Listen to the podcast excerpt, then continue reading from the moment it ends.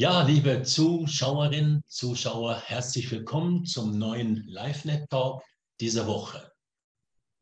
Christen sind in einer Gemeinde, Christen sind auch unter Missionsauftrag und wir reden heute über ein neues Buch, das herausgekommen ist, das diese beiden Elemente zusammenfasst, Gemeinde und Mission.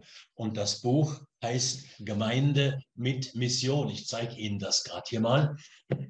Ich habe die Ehre und die Freude, mit den beiden Autoren dieses Buches mich jetzt ein paar Minuten zu unterhalten. Und Sie sind dazu herzlich willkommen.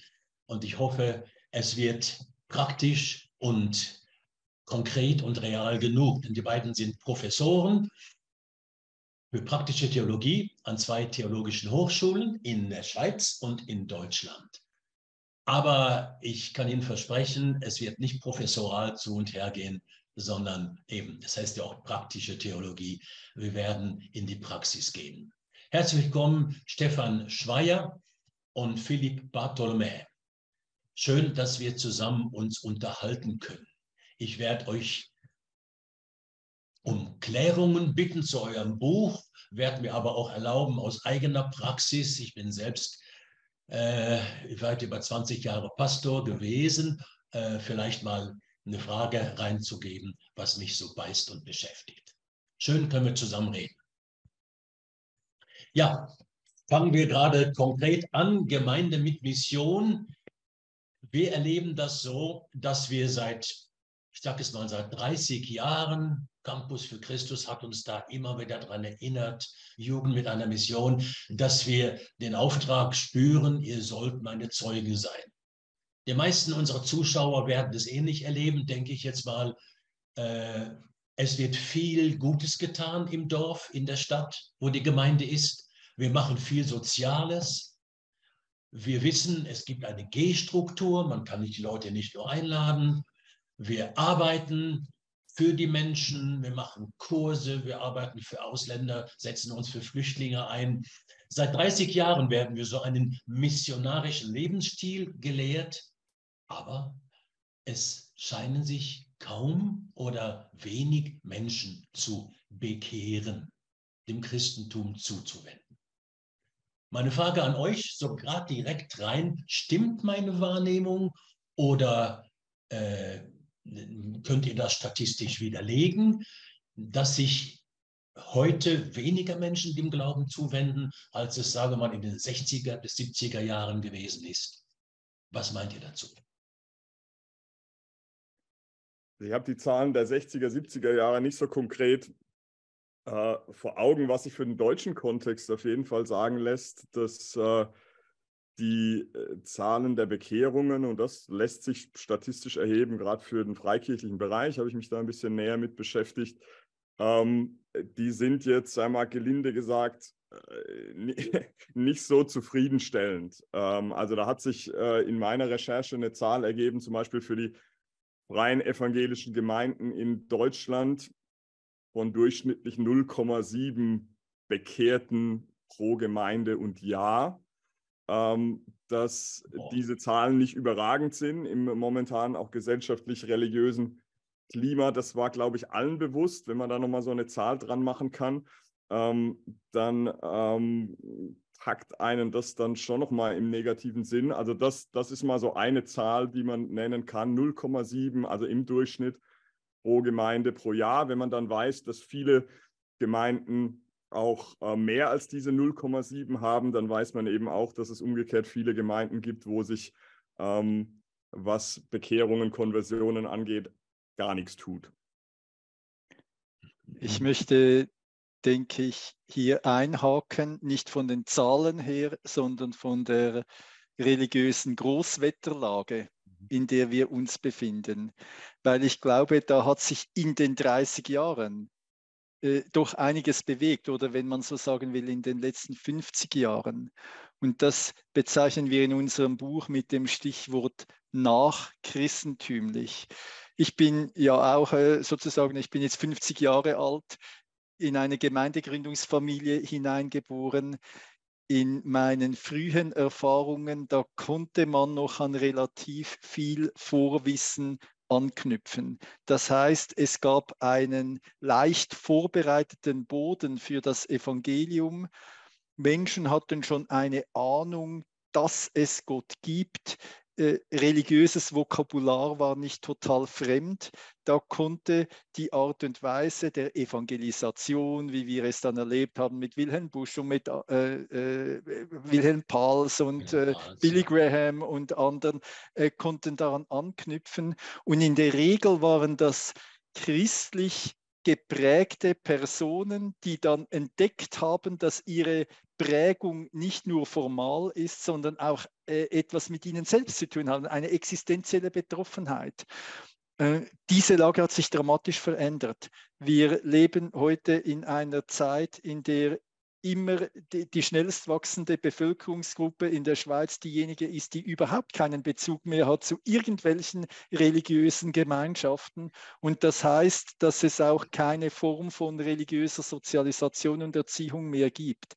Das sind Voraussetzungen, in denen ein Weg zum Glauben tendenziell länger wird ähm, und mehr Aufwand benötigt oder mehr Zeit und mehr Geduld. Das sind also Faktoren auch von der gesellschaftlichen Großwetterlage her, die nicht sehr konversionsfreundlich sind, wenn man mhm. es äh, so sagen will. Daher bin ich auch nicht jetzt nur ein Zahlen. Fetischist und sage, Hauptsache viele, viele Zahlen, sondern das Gesamtsetting äh, steht mir vor Augen. Ähm, ich glaube, man kann heute schneller Zahlen generieren, wenn man eine hippe Gemeinde ist und sagen, wir machen es besser als andere Gemeinden. Ich glaube, ich könnte heute auf einen Schlag mit 100 frustrierten äh, Gemeindeleuten äh, eine neue Gemeinde gründen. Das ist überhaupt kein Problem, das ist kein Thema. Das, das geht ganz schnell, das geht gut und das geht rasch. Aber, Aber das wäre eine ganz schwierige Gemeinde. Ja, das wäre eine schwierige Gemeinde und das ist nicht das Ziel. Es ist auch nicht das Ziel, auf das wir mit dem Buch ja. hinstreben, sondern ja. es ist auch im Vergleich zu meinen Jugend- und Kinderjahren nochmals präziser gefasst, wie welche Brücken helfen Menschen, die von vom Evangelium gar keine Ahnung haben, äh, zu diesem Evangelium ja. einen Weg zu finden. Ja. Ihr sprecht vor allem äh, in eurem Buch über Freikirchen, steht auch dazu, finde ich okay. Freikirchen sind ja auch in der Schweiz so langsam vom Sektenimage befreit. Sie kommen immer positiver vor, auch in den Medien. Und es wird manchmal so ein bisschen neidisch auf sie geschielt. Am Anfang kommt ein Zitat, Freikirchen haben ein hohes missionarisches Potenzial, sagt ihr, weil sie eine Kombination aus sozialer Abschottung und hoher Wettbewerbsstärke sind. Also einerseits halten sie sich ein bisschen raus aus der Gesellschaft, auf der anderen Seite sind sie, ich sage es mal, äh, flott, sehr modern mit Musik und, und ihren Themen und ihren Gemeindegebäuden und das wird manchmal ein bisschen äh, fast bewundert angeschaut. Was war die letzte, ich frage euch mal persönlich, was war die letzte äh, fruchtbare, missionarisch aktive und sehr erfreulich wirksame Kirche, an die ihr euch so erinnert? Ihr müsst keine Namen nennen, aber sagt mal so ein Beispiel, was da passiert ist. Also die letzte, an die ich mich erinnere, hat mit der Corona-Zeit zu tun. Die haben aus der Not eine Tugend gemacht und haben über äh, Livestream viele Mini-Communities gebildet, sozusagen vor Ort kleine Gemeinschaften und diese Gemeinschaften, Nachbarn und Freunde eingeladen, sodass sie durch eine Art äh, Mini-Communities äh, wirklich evangelistisch unterwegs äh, gewesen sind. Und das hat funktioniert? Äh, ich, ich, weiß nicht, ob es schon früh genug ist und ich habe keine Zahlen, die da sind, mhm. aber ähm, auf jeden Fall äh, ist es so, dass äh, man sagen kann, aus meiner Sicht, wenn du fragst, ja, das, das ist ein, mhm. okay, ein, positiver, ein, ein, positiver Ansatz. Ja, okay. Und Philipp, erinnerst du dich an irgendwas Positives ja, aus letzter Zeit? Ich denke an eine ähm, Gemeindegründung im Osten Deutschlands, die wird jetzt, sagen wir, fünf, sechs Jahre alt sein, die ein relativ starkes Wachstum erlebt hat. Natürlich auch durch einen gewissen äh, Transfer, das muss man dann auch so klar sagen, aber doch ähm, überdurchschnittlich viele Bekehrungen durch ein klares missionarisches Profil. Die reden also vor Ort von ihren VIP-Freunden, ja, ähm, mhm. wo sie drum ringen und kämpfen, sie zum Glauben zu bringen. Ähm, machen äh, jede zweite Woche Gottesdienst, der sehr, so wie ich das wahrnehme, gästesensibel ist äh, wo in Predigten und in allem Möglichen drumherum äh, diese Kultur der Gastfreundschaft in einer sehr vorbildlichen Weise gelebt wird, von der wir auch im Buch sprechen. Ähm, ja. Und das bringt Frucht. Das bringt Frucht, ja. Schön. In, Im Osten Deutschlands ist es ja nochmal anders, äh, auch von der, vom religiösen Background her, mhm. als hier bei uns im Westen, erst recht bei uns in der Schweiz, ja. geschweige denn in Adelboden. Ja. ja. Äh, gehen wir mal zum theologischen Profil, was mich überrascht, erstaunt und auch äh, positiv, äh, eben positiv überrascht hat. Ihr sagt, wenn man missionarisch als Gemeinde unterwegs und effektiv sein will, braucht es ein klares theologisches Profil. Was ist mit so Aussagen gemeint wie theologische Dekonstruktion, also dass man biblische Wahrheiten abbaut, um, den, äh, um das Anstößige rauszunehmen, schadet der missionarischen Wirksamkeit. Eure These ist äh, hier ganz klar, man darf am Evangelium nichts Wesentliches wegnehmen, um missionarisch sein zu wollen. Und das ist ja ein scheinbarer Widerspruch viele, es gibt da viele Versuche, den Menschen Anstöße wegzunehmen, indem man die Bibel ein bisschen einfacher macht. Ich sage es jetzt mal ein bisschen äh, plakativ. Mhm. Und ihr sagt, das hat genau den gegenteiligen Effekt.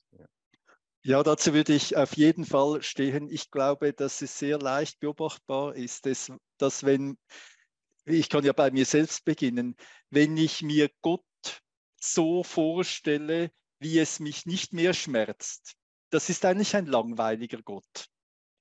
Das ist auch nicht attraktiv. Das ist keine sexy Religion, um das so zu sagen. Äh, das ist, das ist das ist einfach der zweite Stefan, so ein alter Ego. Und da hat Feuerbach recht, da ist Gott nur die Projektion meiner Wünsche. Das würde ich also sagen. Das Evangel der Kern ist ja, das Evangelium ist größer als ich. Gott ist ein anderer als ich und begegnet mir. Man müsste im gleichen Atemzug auch sagen, äh, dass man aber auch sehr gut unterscheiden muss zwischen meinem Verständnis des Evangeliums und dem Evangelium. Es gibt ja. auch sowas wie einen Konservativismus, der äh, irgendwann mal äh, einen bestimmten Stand des christlichen Lebens einfrieren will und sagen, jetzt haben wir äh, das goldene Zeitalter erreicht, das müsste für alle Zeiten bewahrt bleiben. Und aus meiner Wahrnehmung ist gerade diese Orientierung am Evangelium für beides hilfreich. Es hilft auch äh, selbstkritisch mit den eigenen äh, Befindlichkeiten, mit dem eigenen Denken über den Glauben um, um, umzugehen, also sozusagen eine Kritik nach innen und eine Klarheit nach außen. Und beides äh, wurzelt im genau gleichen Evangelium.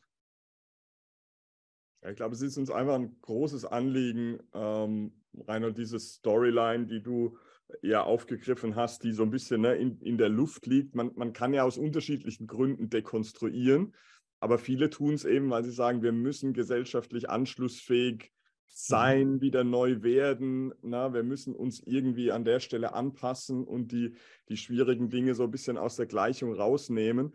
Und wir wollten einfach an der Stelle ermutigen und sagen, ähm, diese Storyline funktioniert so nicht. Es gibt keine Beispiele, wo diese Art von, ich nenne es jetzt mal so, theologischer Liberalisierung zu wirklich nachhaltigen geistlichen Aufbrüchen, um nicht zu sagen Erweckungen geführt hat. Weder in Deutschland noch in der Schweiz, noch sehen wir das global. Und da wollten wir schon den Finger auch mal in die Wunde legen und gerade denen Mut machen, ähm, die sagen, ja, wir kommen von, von dieser Art von evangeliumsorientierter Theologie her, aber der Druck wird so stark, müssten wir nicht vielleicht doch Abstriche machen? Und da wollten wir schon in einer gewissen Klarheit auch sagen, wo wir uns da positionieren und was wir da als nachhaltig sehen.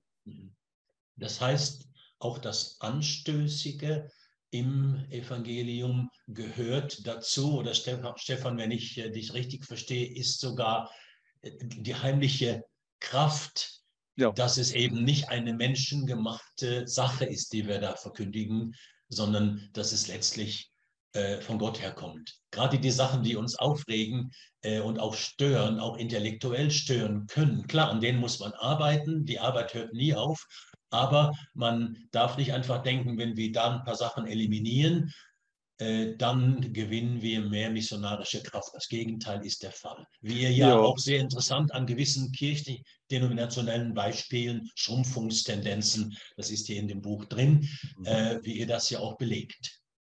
Ja, ganz genau. Ich glaube, aber es beginnt wirklich bei mir selbst. Wie gehe ich damit um, wenn ich die Bibel aufschlage und ich lese da Dinge, die weder mit meiner Erfahrung oder auch mit meinem Verstand ich nicht fassen kann? Wem traue ich jetzt mehr?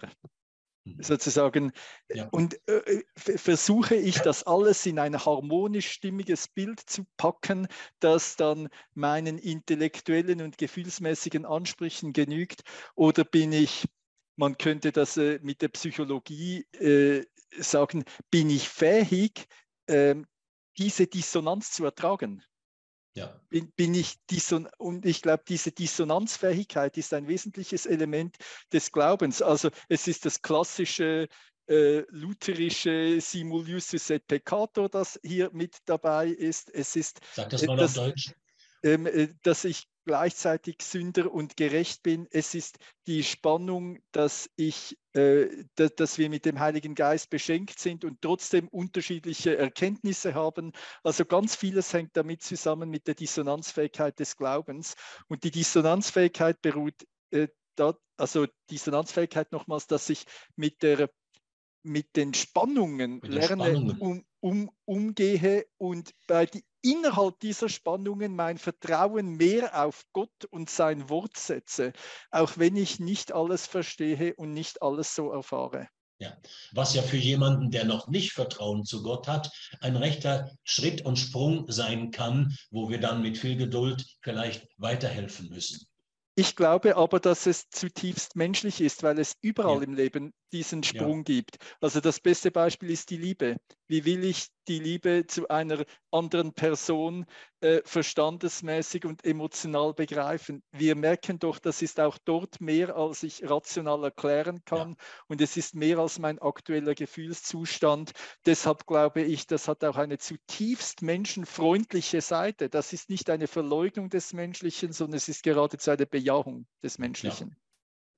Ihr bringt in eurem Buch, äh, äh Philipp, du wolltest. Du nur, ich, ich würde sagen, man könnte noch die, die soziologische Perspektive ergänzen und sagen, wenn wir nur noch sagen und tun, was gesellschaftlich mehrheitsfähig ist, dann kommt ja. es zu dem, was ähm, so pointiert als Selbstsäkularisierung der Kirche ähm, äh, benannt wurde. Wir säkularisieren uns selber und am Ende braucht man die Kirche und äh, am Ende auch die Ortsgemeinde nicht mehr ähm, weil wir nur das spiegeln, was die Gesellschaft eh schon ähm, tut ja. oder denkt. Ähm, und das macht auch wenig Sinn oder ist zumindest wenig zukunftsträchtig.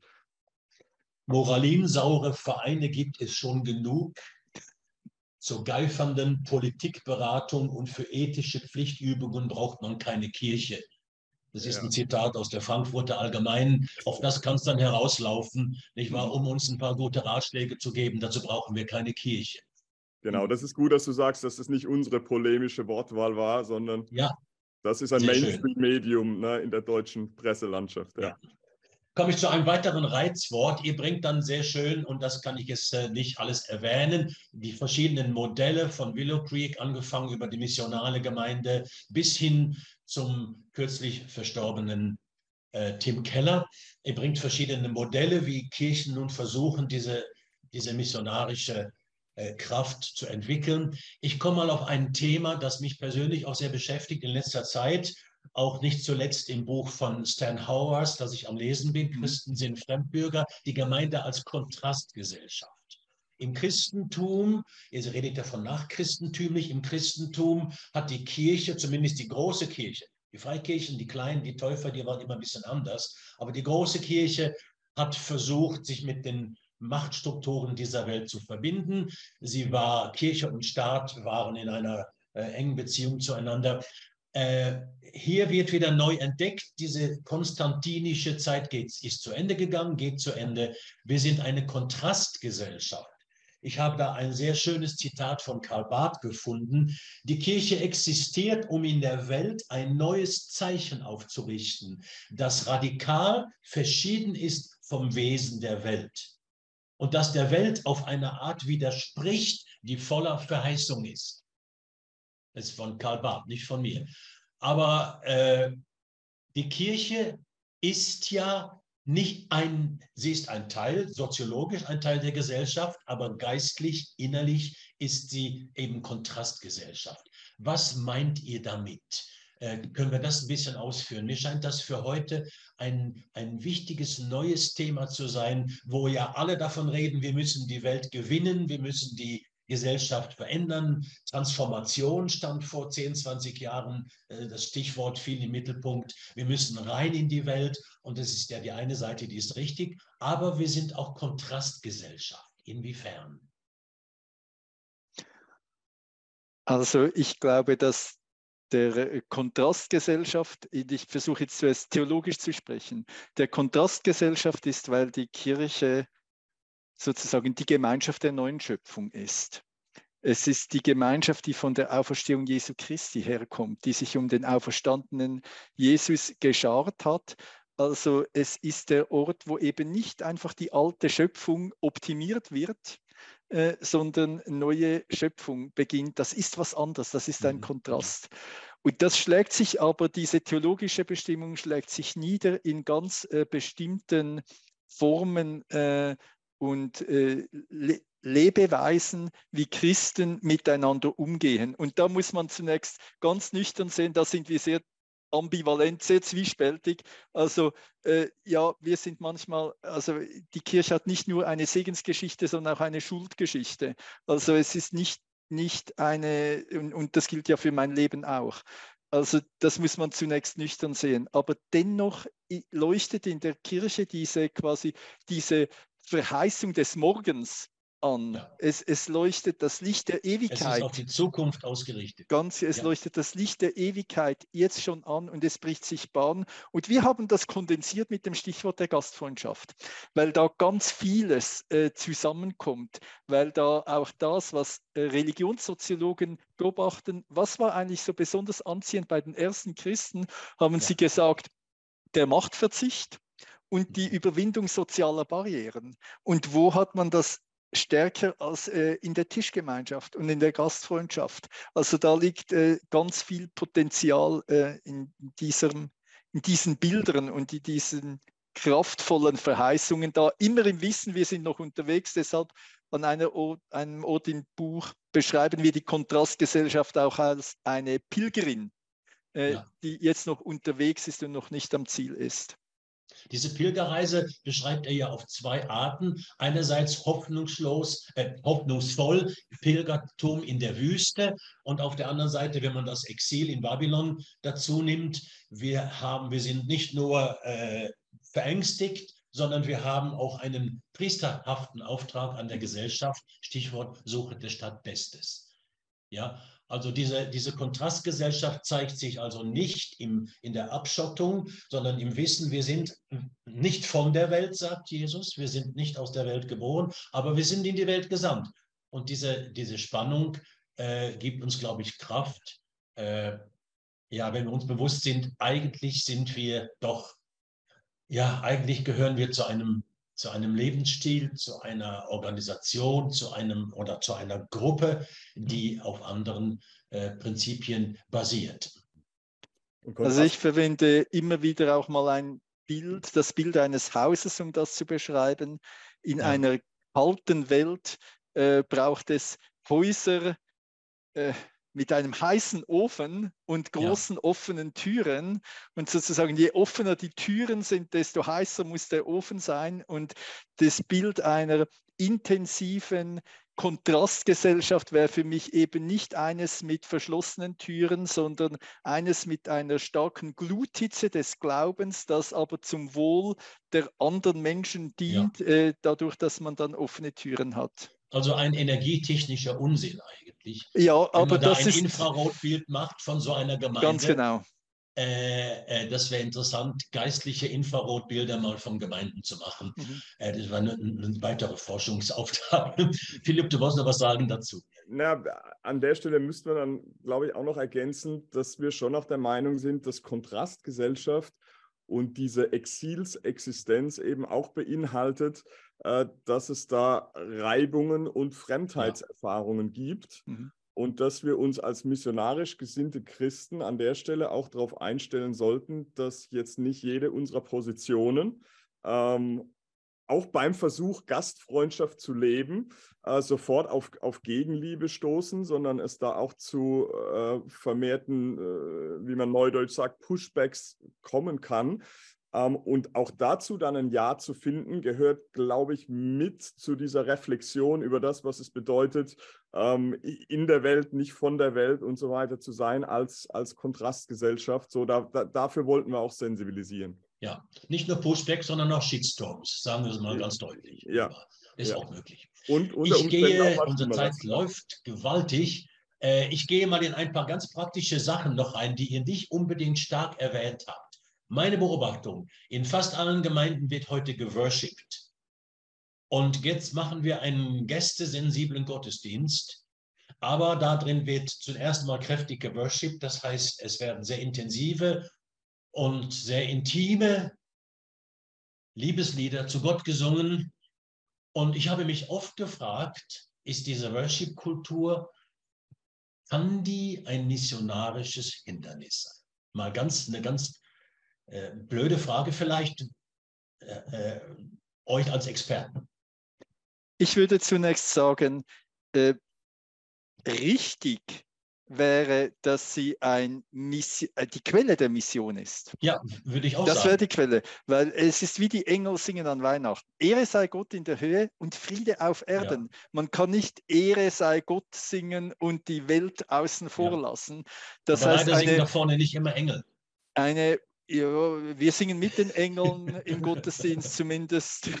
Aber äh, äh, also man könnte es umgekehrt sagen, eine Worship-Kultur, die äh, zu Scheuklappen führt äh, vor der Welt, in der es nur noch ja. um mein Wohlgefühl geht, um mich und me and my Jesus, das wäre in der Tat eine Verkürzung. Aber es ist nicht nur eine Verkürzung der Mission, sondern es ist eine Verkürzung des Evangeliums und vor allem auch eine Verkürzung des Worships.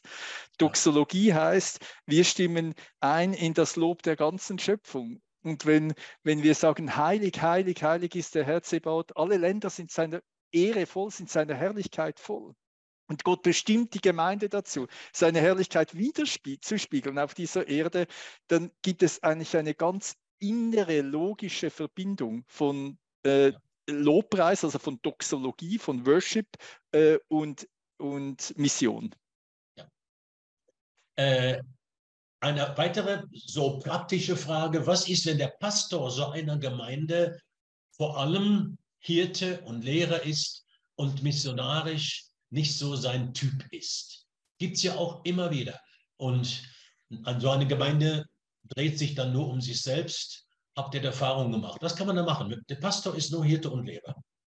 Also ich glaube, dass es, ähm, dass man auf jeden Fall feststellen kann, dort, wo der Pastor größere evangelistische Gaben hat, ähm, wirkt sich das aus. Das war ein Ergebnis meiner Studien. Das hat einen Effekt, weil das sich multipliziert hinein in die Gemeinde, weil er die entsprechende äh, missionarische Glut, das Feuer äh, wach hält. Wenn dem nicht so ist, dann wäre zumindest zu wünschen, dass er die Notwendigkeit dieser Gaben und dieser Ausrichtung ähm, erkennt und in der Lage ist, sich ein Team zusammenzustellen, wo sein Mangelangaben dann eben durch, durch andere ersetzt wird. Also ich versuche meinen Studenten hier zu sagen, ähm, es gibt Leute von uns, die sind nicht so die gemeintlichen Innovatoren, Entrepreneure, die haben nicht so vielleicht an der Stelle die evangelistische Leidenschaft, aber ihr braucht dann ein Team, wo diese Dinge abgedeckt sind und dann kann ein gutes Miteinander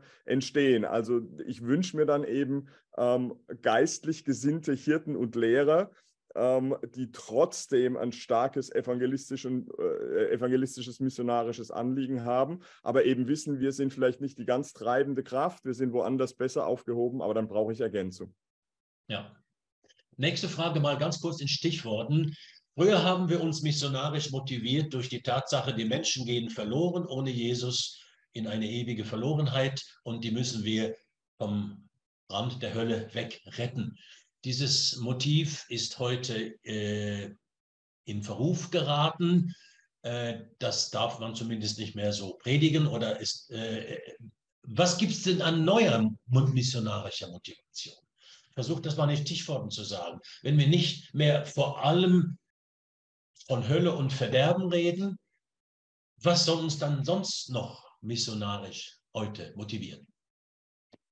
Ich kann verstehen, dass diese Aversion gegen eine bestimmte Art von Höllenpredigt und Hölle als Motivation und Bekehrung aus Angst, als Furcht vor der Hölle und so äh, schwierig ist. Ich glaube, ich würde zwei Aspekte nennen. Das erste, die Thematik der Verlorenheit lässt sich nicht ausblenden.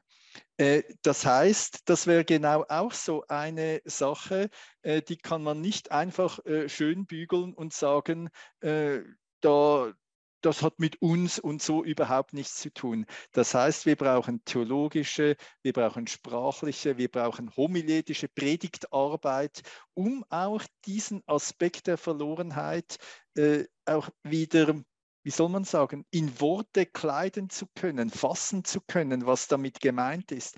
Denn auch hier geht es ja um eine menschliche Grunderfahrung. Also ansonsten im Menschsein kennt man das ganz gut, was Verlorenheit äh, ja. bedeutet. Das heißt, dass es auch so etwas wie eine geistliche Verlorenheit geht, scheint mir überhaupt gar nicht abwegig zu sein, sondern sehr plausibel und wir haben verlernt, darüber zu reden. Das Zweite, ich würde in der Tat auch ganz grundsätzlich positiv ansetzen, das heißt bei der Liebe Gottes, bei der Hoffnung des Evangeliums, bei der Kraft des neuen Lebens, bei der neuen Schöpfung, in der verheißen wird, dass alles Böse überwunden wird. Das scheint mir schon eine starke Vision sein, also eine visionäre Motivation äh, der Mission. Ja. Amen dazu. Amen dazu.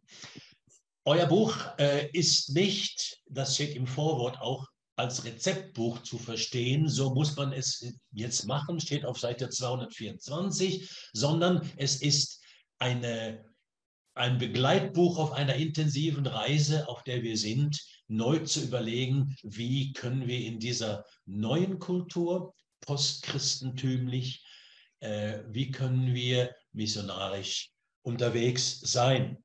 Ich möchte euch zum Schluss auf diesen hoffnungsvollen Realismus ansprechen, den ihr auch zum Schluss bringt. Äh, ihr, ihr, Im Epilog redet ihr von, wir können Hoffnung haben, wir müssen Realisten sein, aber wir haben einen hoffnungsvollen Realismus. Philipp, was verstehst du darunter? Was gibt der Anlass dazu?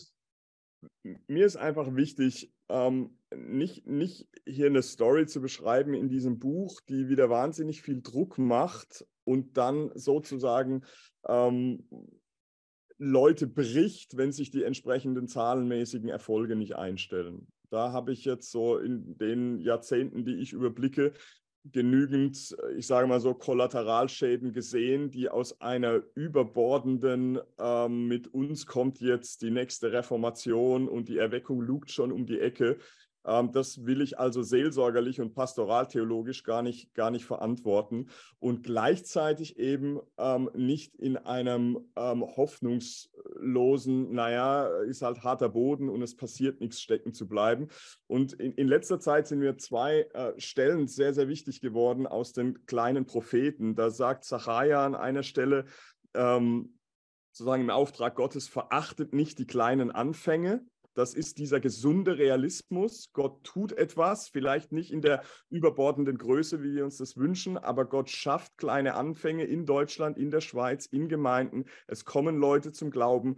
Freuen wir uns doch auch über den einen Sünder, der umkehrt und denken nicht immer, es ist mindestens einer oder fünf oder zehn zu wenig.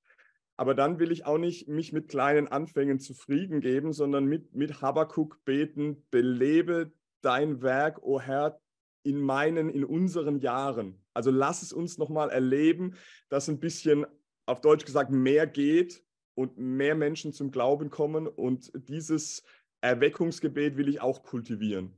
Und darin spiegelt sich ein Stück das, was wir im Buch äh, so als, als hoffnungsvollen äh, Realismus bezeichnet haben für mich. Die kleinen Anfänge sind wichtig, ähm, aber ringen wir äh, mit Gott und klagen wir Gott auch, dass, dass wir zurzeit äh, nicht die Aufbrüche sehen, die wir uns wünschen, um seinetwillen und zu seiner Ehre. Stefan, hoffnungsvoller Amen. Realismus.